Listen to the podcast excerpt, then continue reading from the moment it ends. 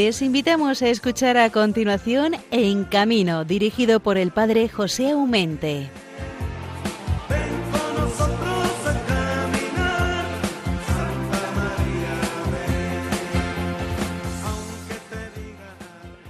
Paz y bien en el Señor, queridos hermanos y amigos de Radio María, buenos días. Ya estamos en el mes de febrero, como nos dice el refrán, en febrero busca la sombra el perro, claro, dice también el refrán, que a, finales, que no a primeros, si está ahí donde estamos en primerísimos días.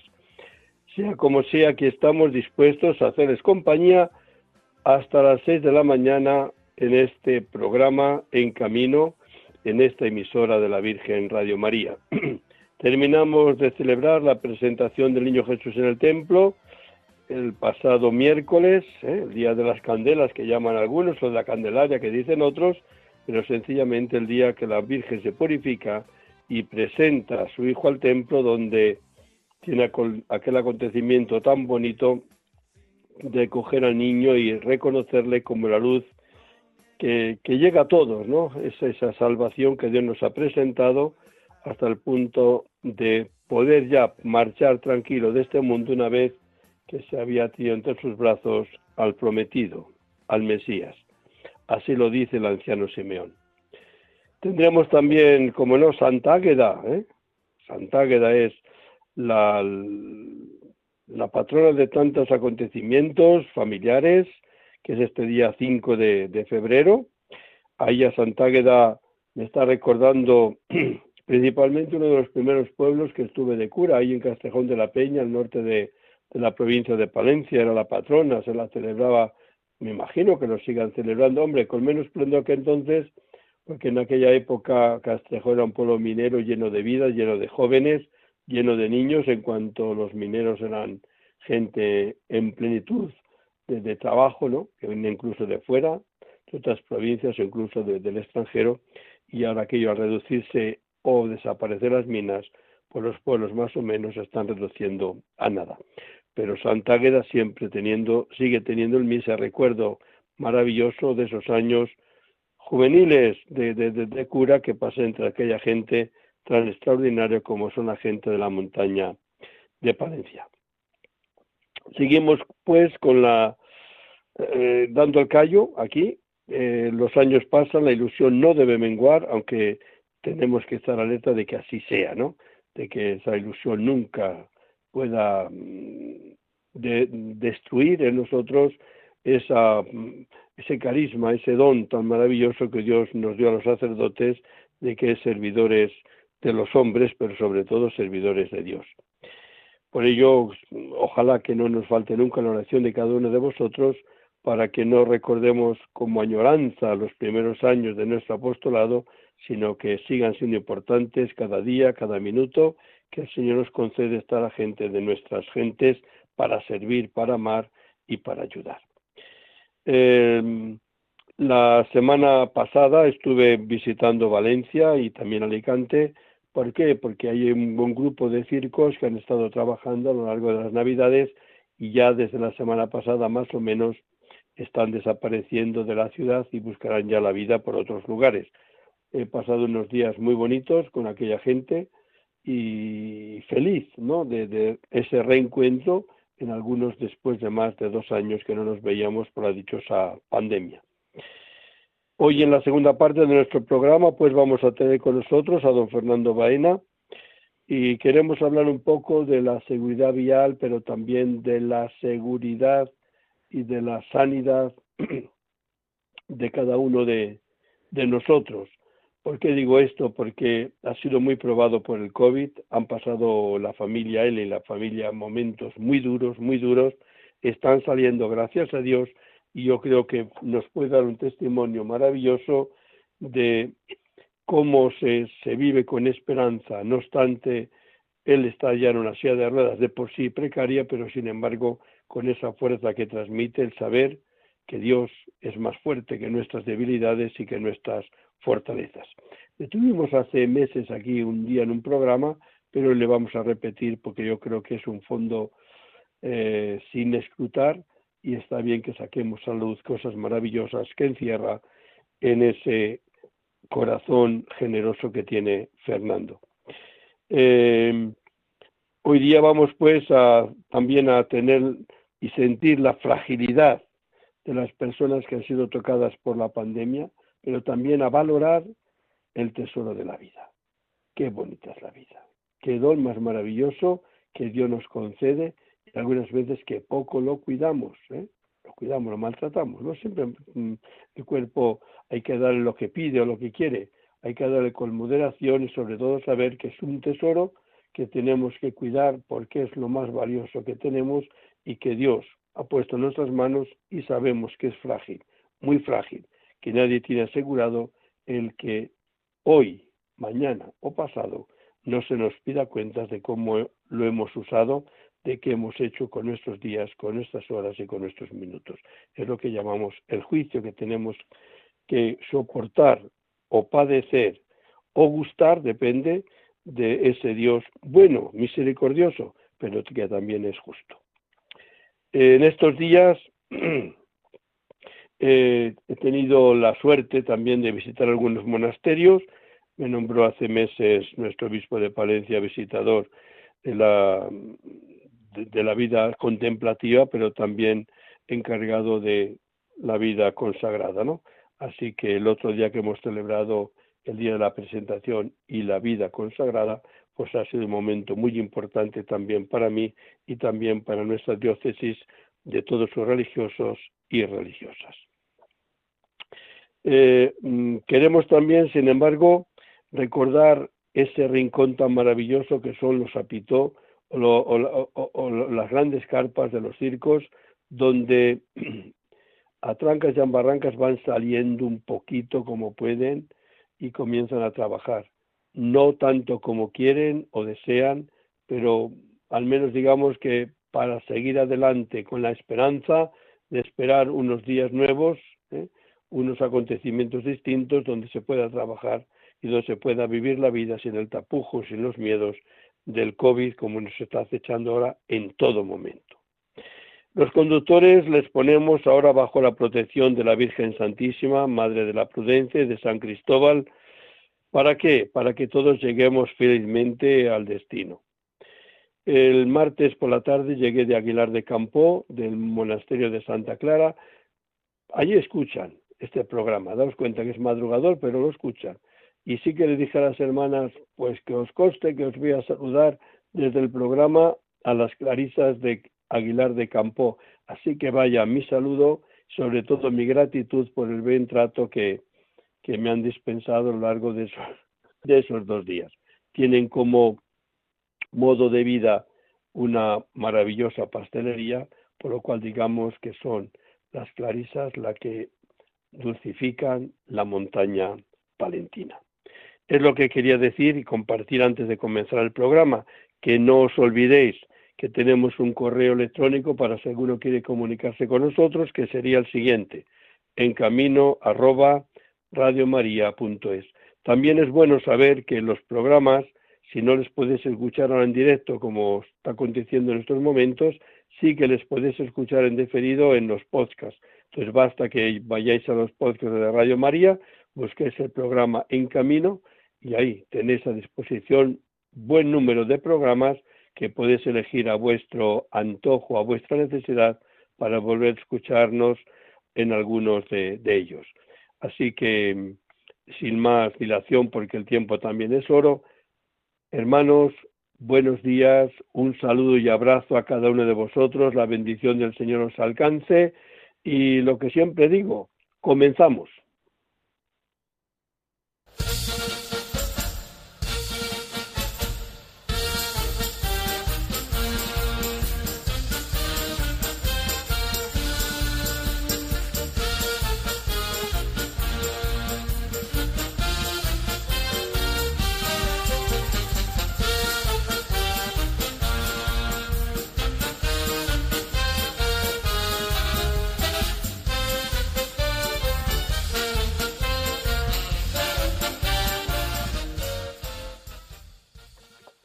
Bueno, pues seguimos nuestro programa en camino en este viernes madrugador, día de Santa Águeda, y como no, hoy vamos a cambiar un poco el orden porque normalmente la intervención que hace don Javier Sartra suele ser al final como noticias del circo, ¿no?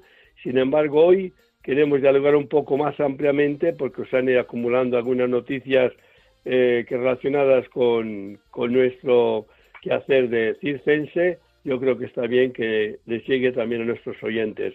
Por lo cual digamos que hoy compartimos un poco más de tiempo con nuestro queridísimo amigo Javier. Querido Javier, muy buenos días. Hola, buenos días. un placer tenerte también en las horas estas madrugadoras aquí en la radio, en Radio María. Decíamos que el circo siempre es sorpresa, siempre es luz, siempre iluminación más o menos fantástica, porque la verdad que logran crear unos ambientes muy bonitos, pero sobre todo es colorido y es música que nos envuelve todo. ¿Qué sería el circo sin la música y sin el color de la iluminación? Seguramente que los números serían iguales, pero les veríamos muy diferentes. ¿Tú crees que la música y, y, el, la iluminación tienen tanta importancia? Pues sí, efectivamente, creo que tiene muchísima importancia para poner en valor lo que allí se hace, para que la gente se sienta integrada, incluso hay una música especial de circo, ¿eh? como la que acabamos de oír, que nada más escucharla sabemos que es música del circo y nos alegra el corazón, ¿no? Entonces, pues, pues sí, y, la luz, ¿verdad? Es lo mismo para ese, ese ambiente mágico que se crea dentro de la carpa, ¿no? Sí, sí, estoy de acuerdo en que es, es, es básico. Y la luz de circo tiene que incluir la pista y a los espectadores. También les enfoca a los espectadores porque eh, crean el ambiente y por lo tanto eh, son parte del, del circo, de la función, y en, así como en el teatro nunca, los focos siempre eh, iluminan el escenario, nunca el público. Sin embargo, en el circo, ¿verdad? Los, los que saben manejar bien los focos de circo lo dirigen muchas veces hacia la gente, crean lagunas, lluvias, encienden la mitad del circo o la otra mitad, y entonces hay un juego de luces propio también de circo. Oye, Javier, eh, cuando iba a llegar la Navidad, ya comenzamos desde la Inmaculada, que comenzaban circos a encaminarse y a levantar sus carpas en, en las ciudades, en estas ciudades. Por ejemplo, aquí en Madrid hemos tenido una abundancia, sobreabundancia de circos, o en Valencia, en algunos otros sitios, ¿no? Pero siempre hemos mantenido nuestro miedo. Eh, nosotros, por nuestra parte, porque queremos a los circenses, pero circenses principalmente porque juegan su propia vida, ¿no? Su propia subsistencia. Entonces esos miedos eh, nos han acompañado todos los días de, las Navidades cuando les hemos visto que habían levantado ya sus carpas y algunos con dificultad han podido abrir la pista para las actuaciones. Eh, ¿Recuerdas esos miedos que, compartíamos, no? Madre mía, la pandemia nos dejará terminar, habrá que cerrar, Digo, mm, ¿has sentido ese pánico tú? Sí, absolutamente. ¿Quién dijo miedo? Pánico absoluto, claro. Porque después de llevar eh, año y medio sin haber podido trabajar, sin haber podido hacer eh, taquilla y, por lo tanto pues eh, han tenido que sobrevivir entre otras cosas gracias a las ayudas alimenticias de, de Cáritas, ¿no? Y entonces pues eh, que gastándose los ahorros que tuvieran. Entonces claro un unas segundas navidades sin poder trabajar hubieran sido verdaderamente espantosas. Lo necesitaban de verdad. Y entonces claro como verdad la, la pandemia estaba allí acechando y los datos y qué va a ocurrir pues estábamos muy asustados, ¿no? Y, bueno, pues eh, por poner un ejemplo, el, la fiesta escénica ha funcionado bien, eh, han hecho bien los, la, ruta, pero el, el 5 de enero, ya en Reyes, eh, cogieron la pandemia, o sea, llegaron justo al final, ¿no? Llegaron justo al final, y eso le podía haber pasado a cualquier otro circo, ¿no? Porque se la habían jugado, ¿no? El circo de Nadal de Gerona, pues también había traído artistas de fuera de España. Entonces, claro, si, si hay que pagarles el billete de ida, de vuelta, el hotel, los viajes, todo esto, y, y luego no hay taquilla, pues esto, esto es una catástrofe económica. O sea que habíamos estado muy asustados. Afortunadamente, pues eh, lo han, también pudieron actuar y pudieron eh, eh, trabajar y hacer taquilla. Algunos los han pasado un poquito peor. El circo, el circo de Nadal de Valencia, pues tenía preparadas 20 funciones, pero claro, la gente cuando empezó a cundir el, el, rumor de la sexta ola, que además era la sexta ola de verdad, la gente se retrajo y entonces empezaron a haber menos asistencia de público. o sea que... Fíjate, fíjate Pepe, mi Pepe... Me estás eh, pensando en el, en el payaso que actuaba en ese circo.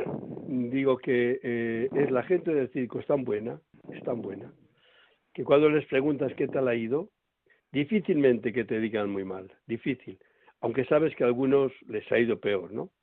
Porque, porque donde estaba, ¿eh? porque el miedo es libre y, algunos sé que les tenían ciertos compromisos eh, con algunas entidades que les fueron borrándose a medida que, que, se, que los medios de comunicación se hacían eco de la, de la dichosa pandemia que era tan contagiosa que venía con fuerza y de que sin Navidad de Navidad, digamos que es verdad que lo ha habido, pero es verdad que nos han infundido también basados o sin basarse, yo no lo sé, no, no voy a juzgar, pero tanta existencia en los medios de que parecía que venía la catástrofe en Navidades ha hecho tanto mal a esta gente, pero tanto mal, tanto mal, tanto mal. Pero que al final no, no vas a escuchar una, una lamentela, sencillamente dirán, bueno, digamos que, que, hemos sacado para seguir al día, ¿no? Al menos para llevar el pan a la mesa. Yo creo que se conforma ahora mismo, es el tiempo tan malo que hay circos hay circenses que con tal de seguir vivos ya, ya, ya, ya, ya es un éxito, ¿no? Y es de, es de, agradecer. ¿Y qué es por esto? Porque los circos, y tú lo sabes tanto y mejor que yo, a lo largo de, de estos últimos dos años y sobre todo en este último año, pues de número, digamos que se ha reducido, todos los circos han reducido el número, todos, todos, todos, todos. Se están quedando, se han quedado al mínimo imprescindible para sacar una función más o menos digna, ¿no? Pero es así, es que no les podemos pedir más, dan mucho más de, los que, de lo que pueden, se dan a sí mismos. Hay algún circo, soy testigo, que se multiplican actuaciones, ellos mismos, que no han terminado una actuación, ya se han cambiado la ropa, ya están haciendo otro. Eso hay que valorarlo, porque eso no es cuestión de gusto, me gusta o no me gusta, es cuestión de que tengo la supervivencia o no, ese es el problema, que a todos nos gustaría contratar artistas para que nos hagan números, pero ¿con qué lo pago si no hay dinero en la taquilla? ¿Con qué lo pago? Claro, porque ellos manejan el dinero de taquilla, no son entidades públicas que tiran de, ¿verdad?, el dinero del Estado, del ayuntamiento y pueden aguantar, pero pero eh, las cuentas de un circo son así y las y las cuentas bancarias eh, hay un momento en que se acaba el dinero de la cuenta, ¿no? Y entonces qué se hace, ¿no? Entonces eh, pues sí han, lo han pasado lo han pasado mal y, y, claro han tenido que reducir costes. Ellos les hubiera gustado quizá un, un espectáculo con más artistas de fuera y de dentro y, y, más, más con más gente y más compañías, pero efectivamente han, han reducido debido eh, y ellos mismos lo dicen llevamos menos gente que otros años, pero es que no podemos contratar más porque luego no les podríamos pagar y eso sí que sería. Pero fíjate, eh, yo que me he recorrido prácticamente casi todos los circos, vamos, que estoy bien nutrido espectáculos te aseguro que, no, estoy mal, ¿eh? No, no, yo creo que sí, a todos más de una vez a cada uno, lo cual... Los que me he recorrido de circos. Sí, pero se sienten acompañados, queridos. Sí, pero yo fíjate que decía, de haber cogido el, el, el, COVID en un circo, yo le tenía que haber cogido. Porque más circos que ha visitado yo no les visita a nadie. Sin embargo, yo no he padecido el COVID. Quiere decir que ellos han tomado las debidas precauciones para que no suceda han eso. limpiado y los asientos. Y yo es que soy la prueba de ello, que no están habido tantísimo al circo en estos dos meses largos, tres, no, dos. Eh, yo no he cogido el COVID. Quiere decir que soy prueba evidente de que la gente se lo ha tomado en serio lo del COVID y tienen las debidas precauciones de que funcione bien para que no te... Eso es, por una parte es así. Pero por otra parte también... Limpian, sí. Por otra parte tengo también que decir que circos más grandes o más pequeños, todos tienen una programación más, eh, digamos, superior a sus propias fuerzas. Superior a sus propias fuerzas, a sus propios medios. Porque es que se multiplican, se multiplican con tal de que el, público salga contento. Y eso hay que valorarlo, porque es una gente que se da totalmente, totalmente. Tienen programas muy dignos todos ellos. Y el público sale contento y sonriente. ¿eh? Y entonces ellos acuden a, la puerta para saludar a los que salen. No se esconden, dan la cara porque saben que han hecho todo lo que han podido y más. ¿no? Y más. Bueno, y ahora empezamos un nuevo año, 2022, bueno, que empieza con incertidumbres también, que es lo que... Bueno, pero hemos comenzado con buen pie en el Festival de Francia, ojo, que queremos hablar un poco de ello. Sí, efectivamente. El festival principal de Francia es el Festival de Massy, que en realidad es el Festival de París, porque está Massy a 24 kilómetros de París, y no lo celebran en el propio París porque es una ciudad ya muy sobrecargada de el gobierno, los ministerios, eh, eh, las instituciones estatales y públicas, congresos internacionales, y entonces para no sobrecargar se lo han llevado a esta ciudad de 60.000 habitantes más y igual que Roma ha hecho con la ciudad de Latina, Latina, claro, se lo llevan fuera para, para que no sea un motivo de agobio y porque entonces se le pueden juntar el festival y un congreso y los hoteles de pronto no habría plazas.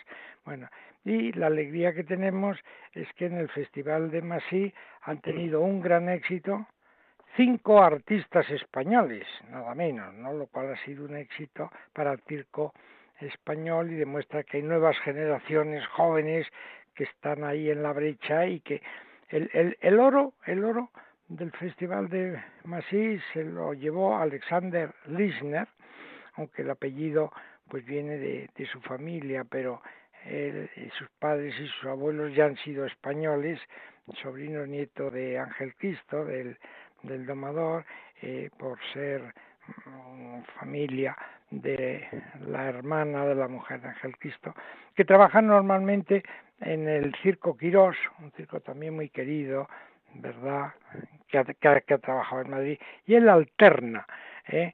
Eh, sus ah, actuaciones en el circo, que en realidad es un circo de la familia de su esposa. ¿eh? y entonces actúa en el Circo Quirós y en cuanto que le sale un contrato internacional se va está siendo ya un artista internacional ¿eh? que le conocimos desde muy pequeñito y desde luego ha ido mejorando haciendo el número más arriesgado, más bonito, ¿eh? Eh, con más destreza y esta vez es el primer oro en un festival que saca en su vida, eso está muy contento porque claro, ha alcanzado, ha alcanzado, ¿verdad?, el triunfo en París donde le han dado le han dado el, el oro y en eso estaba realmente muy contento, ¿no? Y la plata, la plata se la ha llevado otro, ¿verdad? Artista español, ¿eh? Michel Ferreri. Su padre es Miguel Ferreri, que sigue siendo un estupendo lambrista, pero él para cambiar y separarse, distinguirse, se llama Michel, Michael Ferreri, ¿eh? que se ha llevado la Plata. Normalmente esta familia trabaja en Las Vegas, pero han venido aquí a verdad a Europa y cuando cuando esto eh, están en España trabajan en el circo Berlín no que también es un circo de la familia de la mujer de Miguel Ferreri. Y entonces en, España actúan en el Circo Berlín y eh, luego pues eh, lo alternan con, con Las Vegas, nada menos, ¿no? Bueno, y se han llevado la plata con un número estupendo de Miguel de Michel, Michael Ferreri, ¿eh? bueno, que tiene un premio Guinness porque, ¿verdad? hace con las bolas hace 390 cogidas con cinco bolas en un minuto. ¿eh? No es así, ¿eh? bueno, y claro, le han dado la plata. El bronce se lo ha llevado una compañía, bueno, verdad buena, el dúo, el dúo romance de Rumanía, ¿eh? bueno, que también merecidamente enseña. Pero luego ha habido más artistas españoles que han triunfado, eh, los, los, el hermano de Michael Ferreri, Esteban Ferreri, el hermano pequeño, aunque es mucho más alto que el mayor, pero bueno, que hace un número muy bonito de alambre, ¿eh? que estaban allí los dos acompañados y cuidados por su padre Miguel Ferreri, que les cuidaba y les atendía y les ponía la colchoneta donde se podían caer, etcétera. ¿eh? Y luego también los dos hermanos eh, Holler, eh, ¿verdad? Zabata, los Zabata. Zabata, Zabata, sí. Zabata Bollino, Bollino por, por la madre, ¿verdad? Y eh, Kimberly Zabata Bollino. Bueno, no sabemos si Holler Zabata Bollino o Kimberly Zabata Bollino, eran los dos hermanos, tanto, onda, onda, tanta, ahí los dos porque trabajan a la par y hacen un número de patines eh, precioso. Bueno, y además este... La verdad que estos dos hermanos están pisando fuerte, ¿eh? Sí, sí, efectivamente. Eh, tienes razón. Bueno, el éxito en París ya ha sido un buen, un buen golpe y ahora vienen, eh, claro, en vista de ese éxito, los llevan al, al Festival Internacional de Circo de Albacete, que empieza el día 10 hasta el 20 y es un poco consecuencia de este éxito obtenido en, en, en París, aunque ya venían nada menos que del Cirque du Soleil de, de Estados Unidos que los ha contratado para estas navidades. Se acabaron las navidades, se han vuelto a Europa y, y aquí están. Y bueno, pues ahora los españoles les podrán ver en el Festival de Albacete, que no sé si vas a poder ir. Ya lo veré. Oye, escucha, ya que estamos hablando de, los Bollino Zabata, o Zabata Bollino, no olvides que también en Monte Carlo tuvieron hace unos años su primer premio internacional. Cuando eran juveniles. Ah, ah, es verdad. En, en, en, el, es que claro, Monte Carlo, aparte del festival grande, del festival un poco que es la consagración de artistas, de la consagración de artistas, ¿verdad? Pues, pues hace, crea todo un festival de jóvenes promesas o de, ¿eh? y entonces se llevaron el premio por lo que prometían que, que, lo han conseguido. Afortunadamente, gracias a Dios, no ha habido ningún accidente que les desviara de su camino artístico. Y sí, entonces el, el feste. Pero claro, este año se presentaba problemático porque, claro, había suspendido eh, Monte Carlo, había suspendido por, el, por, por la pandemia del COVID y había suspendido también el Circo Internacional mm, eh, de Demen, eh, el Festival Internacional de Cirque de Demen y esto también y, y todos estábamos preocupados qué va a pasar se ha suspendido Monte Carlo y ha suspendido de Demen bueno pues afortunadamente Masí no suspendió y, y hemos tenido el, el estupenda alegría de ver este éxito de cinco artistas españoles triunfando en París. Pues que quede constancia que de todo ello, hermano, que después hablaremos en el próximo programa de cómo irá, que supongo que se realizará el gran festival también internacional de, de Gerona. Pero lo vamos a dejar, eso lo tocaremos cuando se esté celebrando, que será el próximo programa, y lo celebraremos con todos los honores, que yo creo que se lo merece en cuanto es el festival, al menos español, el más famoso y de los mejores de Europa. ¿Vale? Vale. Gracias, querido hermano. Es una gozada hablar con una persona como tú, de este mundo tan fascinante que nos ha unido. No olvides a ti y a mí que de no haber estado el circo por el medio, no seríamos amigos. pues claro, se lo debemos al circo. Pues un abrazo muy fuerte. Un abrazo, querido hermano.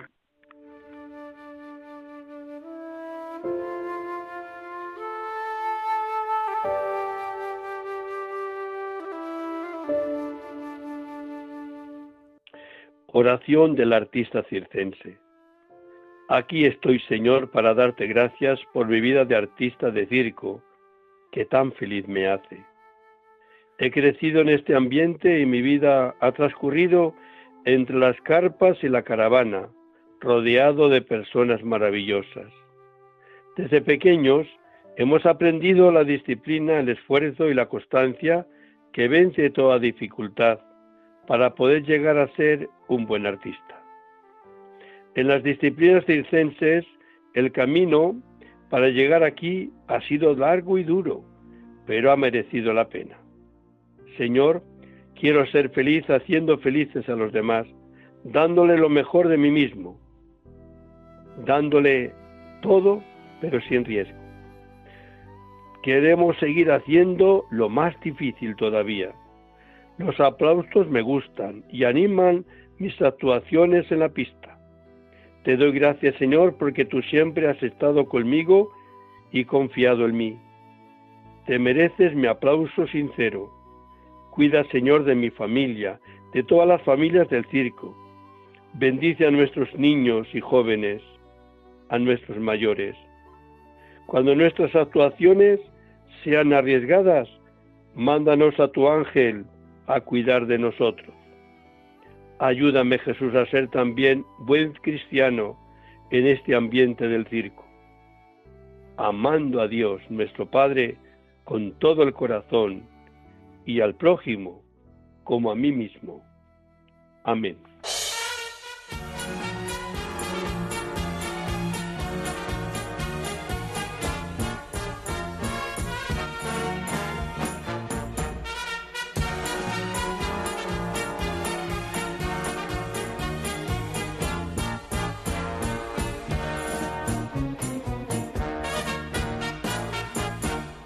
Bueno, hermanos queridísimos, seguimos nuestro programa en camino. Eh, terminamos de ver a Javier Said, que hemos hablado con él por de lo que más nos gusta del circo, que es aquello de hacer felices a los pequeños para que seamos felices los mayores. La verdad que he tenido dos meses, tanto todo diciembre como enero, eh, visitando circos de aquí para allá, visitando actuaciones y os garantizo que, nunca te cansas, sencillamente no porque son números arriesgados más o menos, sino porque tratas con gente sencillamente maravillosa, como es esa gente que no sabe hacer otra cosa que no sea hacerte feliz a mí y a ti. Por ello, es verdad que ahora vamos a cambiar completamente de, de panorama, pero es el programa que es en camino y seguimos en camino, por ello vamos a la pastoral de la carretera. La carretera une, ¿verdad? Eh, nos favorece el encuentro, nos favorece tantas cosas, el trabajo, nos acerca al trabajo, nos acerca a la familia, nos acerca a los amigos, nos acerca cuántas cosas nos acerca el... Pero también la carretera tiene sus riesgos, tiene sus problemas y algunas veces no solamente nos, nos quita, sino que nos separa y algunas veces con accidente mortal para siempre, ¿verdad? Por ello son, son las cosas como son y nuestras manos, que son manos de libertad, tenemos que saberlas manejar con responsabilidad y también con prudencia. Pero sin embargo, no obstante, el riesgo siempre existe, pero la belleza de las oportunidades que nos brinda un vehículo entre las manos también hay que valorarlo y darle gracias a Dios. Hubo un coche hace tiempo, un, un libro hace tiempo que se llamaba el hermano coche, ¿verdad? Qué bonito en ese lenguaje un poco franciscano de ver que también el coche puede formar parte de mí, puesto que juntos pasamos muchas horas en el camino. Eh, como os decía en la editorial, en esta mañana tendremos, tenemos ya con nosotros, porque está al otro lado del hilo telefónico, a don Fernando Baena. Estuvo hace meses aquí con nosotros un día hablando principalmente con motivo de haber sacado un libro, haber sacado un libro que se llama, Salir desde el fondo. Eh, me chocó cuando vine a conocimiento de aquel libro, me pareció interesante, pero resulta que si el libro es interesante, es mucho más interesante ese autor, que es don Fernando Baena.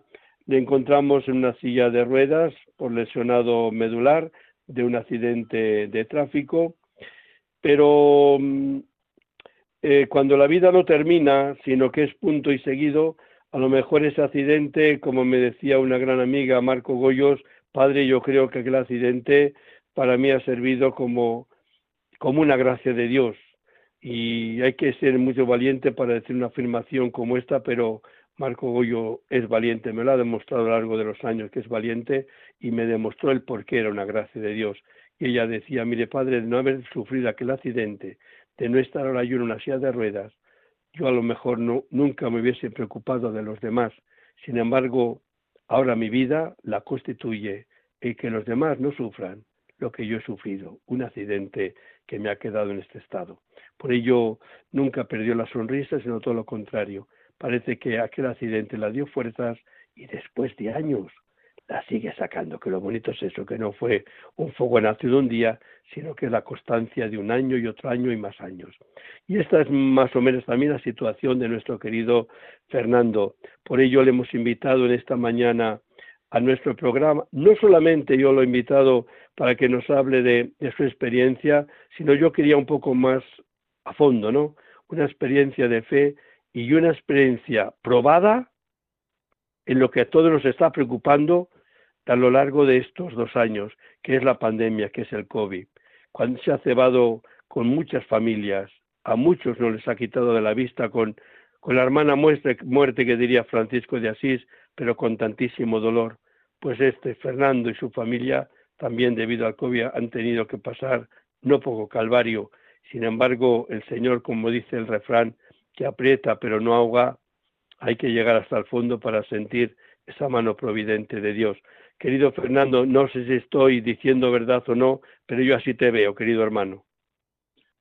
Pues sí, yo tengo que dar gracias a Dios eh, por muchas cosas, pues porque me pasa como Marco Goyos, que yo mm, eh, puede parecer una locura decir esto, pero yo no veo el accidente ya como una maldición, sino como una bendición que, que ha cambiado mi vida y me ha cambiado a mí para siempre. Y con respecto al tema del COVID, pues sí, yo el tema del COVID es una cosa, eh, yo el año pasado, tuvimos el año pasado, lo cogimos toda la familia, yo tengo, pues en mi casa tenía, tengo cinco hijos y están mis dos suegros, lo cogimos todos y lo cogimos fuerte, pues mi mujer y yo y mi suegro. Mi suegra falleció y, mi mujer y yo, pues yo estuve muy malito, tuve una neumonía bilateral con insuficiencia respiratoria severa y ahí pues verdaderamente pues eh, he podido ver y veo que, que la salud no es de uno mismo, sino la salud es de Dios. Y una de las cosas que yo veo en este tiempo, pues como de angustia, porque parecen pues eh, estos tiempos que ha hecho tantos avisos la Virgen de, de pidiendo, llamando a la conversión de la gente, ¿no? Pues yo veo como eh, la gente está pues angustiada por la salud, ¿no? Como si la salud se la pudiera dar ella a sí misma. Y entonces, claro, eh, mm, cuando entras, verdaderamente ves que la salud no, no te la puedes dar tú a ti mismo, ni es una mm. cosa que es de Dios. Y estos tiempos, pues también pueden ser un tiempo específico que Dios nos pone para poder cambiar y para poder eh, volver, volvernos a Él, ¿no? Y yo creo que, mm, por supuesto, el, bicho este no lo ha creado Dios. Está claro que lo han creado los hombres, porque se ha creado un laboratorio artificialmente. Pero Dios lo ha permitido, y lo ha permitido, pues ¿para qué? Pues yo pienso que es para eso. Oye, fíjate, Fernando, eh, lo digo con sencillez, ¿eh? creo que para nadie rezado con tanto interés, con tanto ahínco, con tanta constancia como para ti y tu familia. Porque es que me hablabas casi con angustia. ¿Y por qué yo decogí con tanto calor lo tuyo? Porque es que tenías muchísimos silencios prolongados, que te mandaba algún mensaje y no había respuesta. Entonces yo me imaginaba siempre lo peor, siempre, que no digo que no sería peor, pero yo siempre ese silencio me, me inquietaba, me angustiaba, el, el, no saber nada, y ese silencio te imaginaba pues mal, muy mal. Entonces, mm, lo he pues pasado mal también yo contigo, que te coste. Pues muchísimas gracias y te puedo decir una cosa muy muy interesante. Eh, gracias a Dios, tú fíjate, como yo no me puedo mover, pues nos pusieron en la, en la misma habitación porque eh, cuando estás en, en, la planta de COVID solo pasan dos veces eh, porque tienen que ponerse todo el traje ese de buzo que, para, en fin, para protegerse y tal, ¿no? Y gracias a Dios nos pusieron a mi mujer y a mí en la misma habitación, con lo cual ella hacía un esfuerzo grande y gracias a, que ella me cambiaba de posición, pues eso me ayudó mucho en la salud. Pero sobre todo no podíamos dormir nada. Y yo soy del camino neocatecumenal y entonces el responsable mío dijo, mira, esta noche nos vamos a quedar toda la noche rezando por ti. Bueno, pues fue la primera noche que dormimos, después de siete noches sin dormir. Entonces, es verdad que la oración es una cosa, es, em, y sobre todo en este tiempo, ¿no? O sea, mm, eh, sin Dios eh, no te ilumina, pues mm, es imposible. Pero cuando tienes la luz de Dios, cambia absoluta, absolutamente todo. ¿no? ¿Te, has, ¿Te has sentido hasta el fondo tu fragilidad, una fragilidad que no sabes dónde agarrar, no sabes, o sea, te has sentido eh, así como cayendo en un pozo que no sabes dónde agarrarte, has, pues tocado fondo. Pues sí, efectivamente. No, yo, la, la novela esta de Salir desde el fondo es una novela testimonio mm, de conversión, pero es una novela que puede escandalizar un poco porque el, protagonista, pues, eh, eh, está empecatado y entonces eh, el, pecado le lleva a estar muy mal y hasta que no está muy mal, muy mal, muy mal, pues ya cuando ya no puede más, pues le pide ayuda a Dios y Dios efectivamente se la da. Entonces yo he contado toda la historia así porque eh, pues la conversión es, hace falta humillarse y decir que Dios no eres tú, sino que Dios es otro, que Dios es Dios. Entonces, pues a veces Dios, como dice San Pablo, pues Dios corrige como un padre, ¿no? ¿Y qué padre hay que no corrija a su hijo? Entonces, claro, mm, por, ejemplo, con respecto al tema este del COVID, pues hace eh, tres semanas otra vez volvió el COVID a casa y lo, han cogido cuatro en casa y cuatro no lo hemos cogido. Y yo estoy durmiendo con mi mujer, al lado de mi mujer, ya con síntomas, pues dos días. Y yo no lo he cogido. ¿Por qué no lo he cogido? Porque Dios no ha querido. Dios me ha puesto así la mano y el bichito ha tenido que dar vueltas y se ha ido para otro lado. ¿Entiendes? O sea, que es que es, eh, es un momento privilegiado para el mundo, para la conversión, porque eh, esto no es un momento de angustia como la, la, Segunda Guerra Mundial o la Primera Guerra Mundial o la Revolución Rusa, es que esto está afectando no a un sitio concreto, la Segunda Guerra Mundial Europa, la Primera Europa, la, la, Guerra Española España, esto está afectando a todo el mundo. Y entonces es, es un, momento especial para volverse a Dios y, no solamente para pedirle ayuda, sino para intentar hacer su voluntad, ¿no? Porque el, el, no somos felices porque no podemos amar y no podemos amar porque no somos santos. Entonces, es un momento especial para llamarnos a la santidad, ¿no? Y con respecto al tema este que has dicho de, de la fragilidad, eso mm, es muy interesante porque yo en este momento pues he perdido mucha fuerza de la que tenía antes, con lo cual yo necesito ayuda absolutamente para todo. Y entonces, eh, no es ya tu cruz, sino que parte de tu cruz la tienen que llevar los demás. Entonces, eh, yo creo que eh, esto es muy importante porque pues a los demás les cuesta y entonces tú no puedes exigir a los demás que te, que te ayuden y te hagan las cosas como tú quieres, sino tienes que dejar que sean los demás lo hagan como pueden, ¿no? Y para eso hace falta pues ser humilde, ¿no? Y, es la única llave contra la que el demonio no puede hacer nada. Entonces, em, bienaventurados los pobres, que son bienaventurados los humildes, porque de ellos es el reino de los cielos. Y es que es así. Oye, eh, Fernando, eh, hemos estado hablando del accidente de tráfico que te ha reducido a lo que a, cómo estás, ¿no? Eh, que también debido a la debilidad puede ser que también el COVID se ha cebado un poco más sobre ti, casi seguro, porque uno cuando es débil, el bicho este, pues se, ceba un poco bastante más.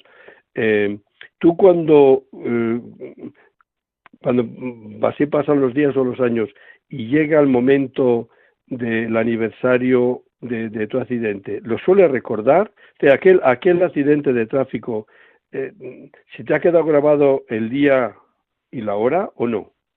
Claro, claro, exactamente, sabes que eh, es un día que te levantas por la mañana pensando que, bueno, pues que si ves si hace sol, no hace sol, está nublado y no se te pasa por la cabeza que ese día va a cambiar tu vida para siempre, absolutamente. Entonces, claro, claro que recuerdo ese día perfectamente, todas las cosas que pasaron ese día, efectivamente. Oye, aquella, aquella frase que me, me, Porque yo apenas terminaba de conocer a Mar desde hacía muy poco, hace unos 12 13 y no sé cuántos ya son.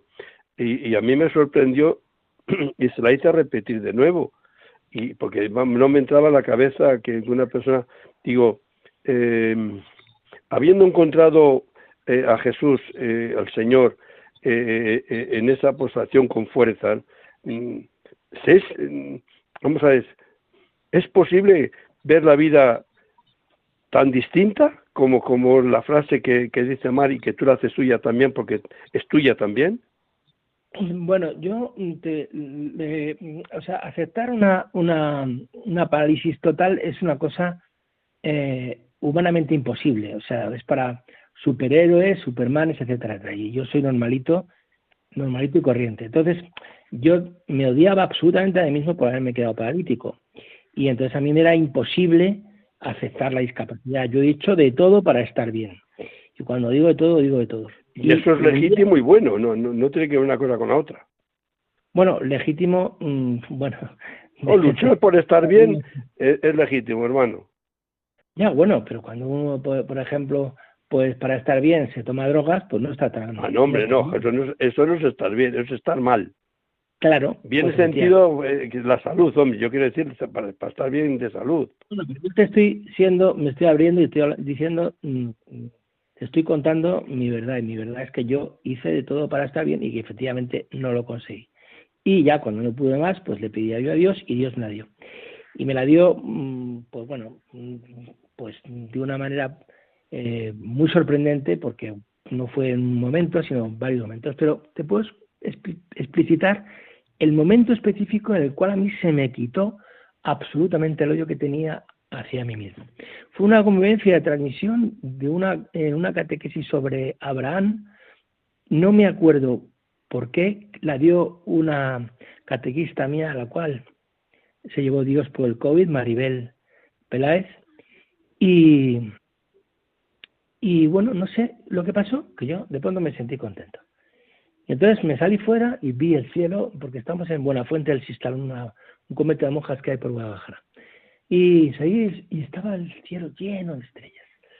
Y, está, y, y estaba, de pronto me sentía muy contento. Eh, seguí la comida estaba muy contento. Volví a casa y estaba muy contento. Eh, me fui a hacer gimnasia y estaba muy contento. De pronto me di cuenta que el odio que me tenía hacia mí mismo había desaparecido absolutamente. Y de pronto me, di cuenta que yo tenía un amor de pronto amaba a los demás. O sea, que el, verdadero, mm, el verdadero eh, sufrimiento es no poder amar a los demás. O sea, cuando no puedes amar a los demás, estás en la muerte.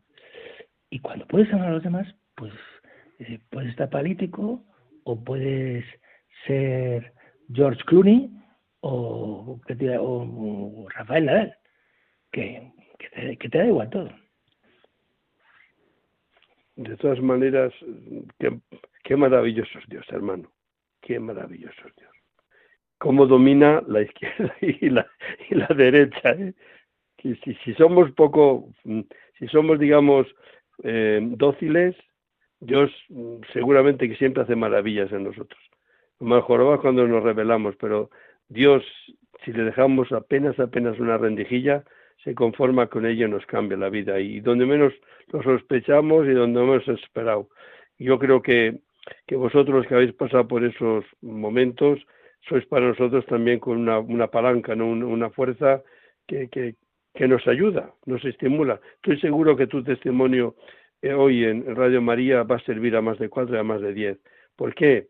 Porque no es lo que buscamos, sino que nos dejemos modelar.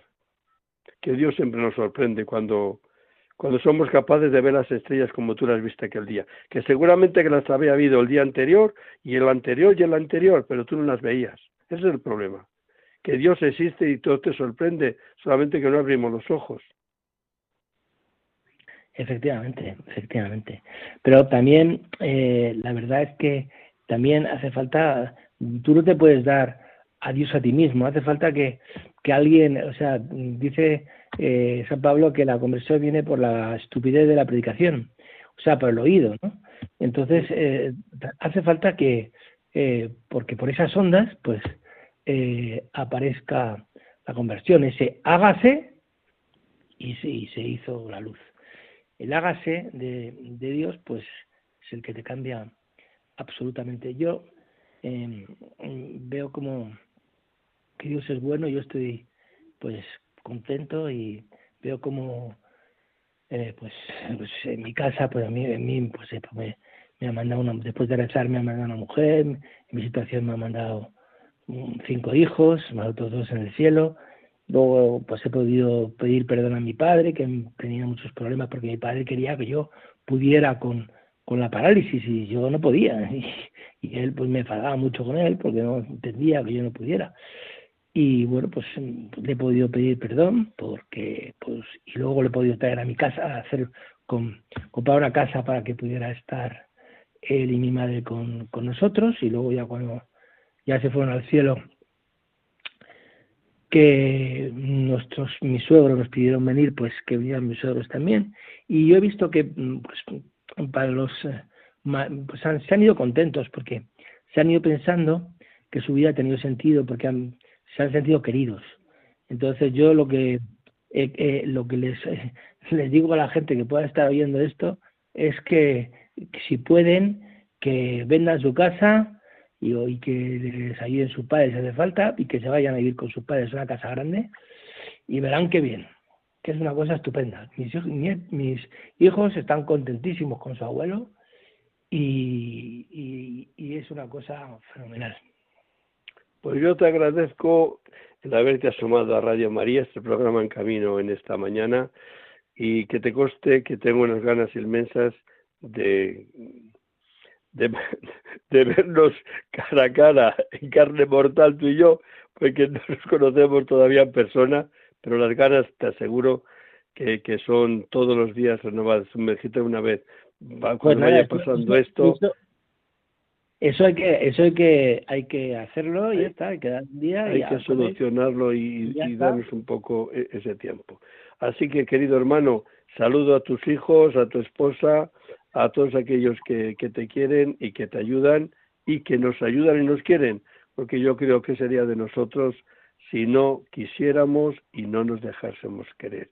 Por lo cual es verdad que necesitamos que nos quieran, pero también nuestro corazón nos pide que queramos. Eso se nos queda lacio y no queremos corazón lacio, sino abierto. ¿Por qué? Porque dice San Juan, porque Dios es amor y el que ama ha nacido de Dios y conoce a Dios.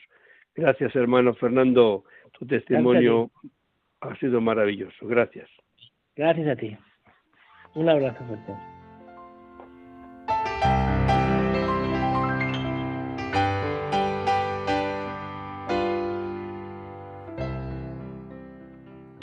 Dame, Señor, mano firme y mirada vigilante, para que mirando conduzca, no cause nada ni ningún daño a nadie. A ti, Señor, que das la vida, la conservas, te suplico humildemente que guardes hoy la mía. Libra, Señor, a quienes me acompañan de todo mal, enfermedad, incendio o accidente. Enséñame a hacer uso de mi coche para remedio de las necesidades ajenas. Haz, Señor, que no me arrastre el vértigo de la velocidad, y que admirando la belleza de este mundo, logre seguir y terminar felizmente mi camino. Te lo pido, Jesús, por los méritos de tu Santísima Madre, la Virgen del Camino, y por la intercesión de San Cristóbal, especial protector de los conductores. Amén.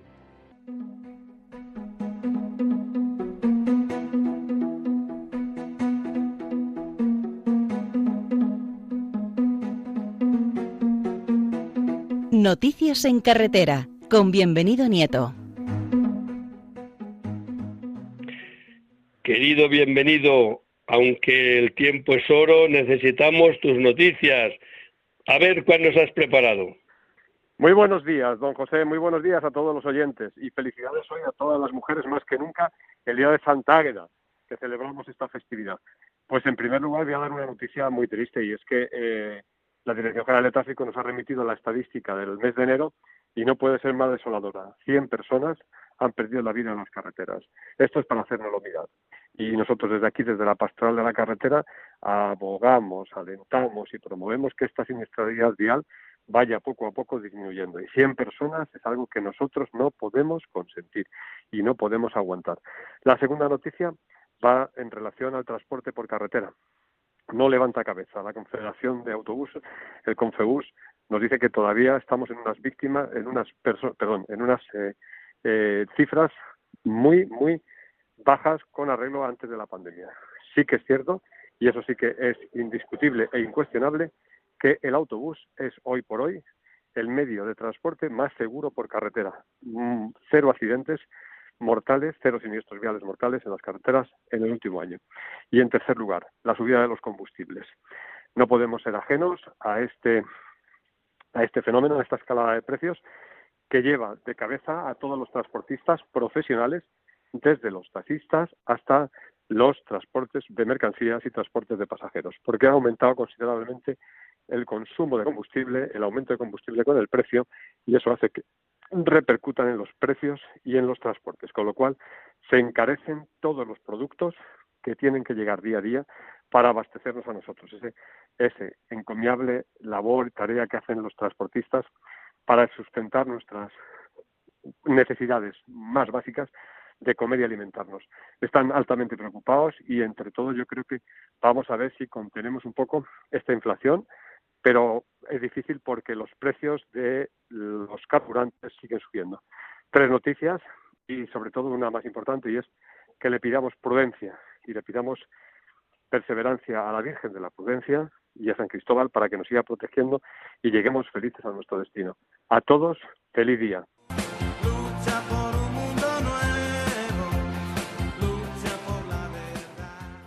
Luchamos por un mundo nuevo, luchamos por la verdad pero luchamos porque dentro de 15 días ustedes y yo podamos estar de nuevo juntos, porque será el nuevo programa que tendremos aquí en Radio María.